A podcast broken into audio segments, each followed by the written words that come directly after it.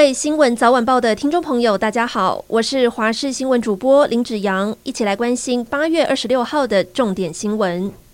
台南杀警案，两名员警殉职。红海创办人郭台铭今天捐出各五百万元给两名员警的家属，除了表达不舍，也希望警方能改革员警用枪机制。而针对警察配枪时机，台南市警察局长方养宁今天强调会检讨放宽。至于林姓凶嫌供称他喝了酒才失控攻击，有律师认为可能是为了主张他因酒醉精神耗弱，希望减轻其刑。不过依他犯案后还能变装多个断点南北逃亡，恐怕很难说服法官。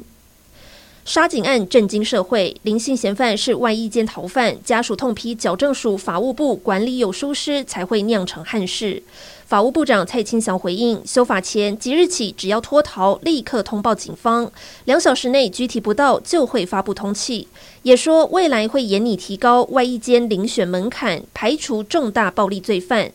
但重大暴力的定义，法务部却还没有明确的定论。退休刑警则说，过去认定只要持有刀械枪炮犯罪者都属于重大暴力。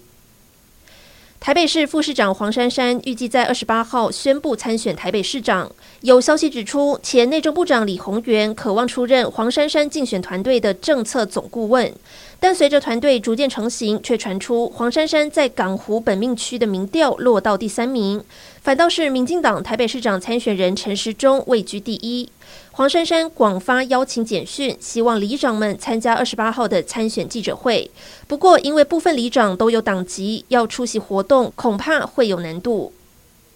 雨都基隆今年七八月降雨量很不理想，整个七月下了十一天的雨，累计只有三十一毫米，和去年七月降雨十三天，累计一百七十九毫米相差甚远。而今年八月到目前为止只下了五天雨。原本期待二十五号的大雨能为基隆解解渴，不过只有飘小雨。七堵区累计雨量不到十毫米，对集水区没有帮助。新山水库蓄水量跌破历史新低，只有百分之三十九点五。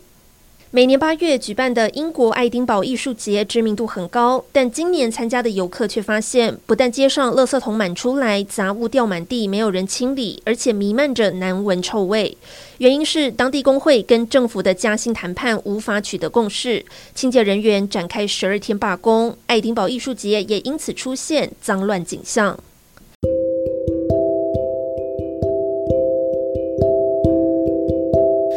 以上就是这一节新闻内容，感谢您的收听，我们下次再会。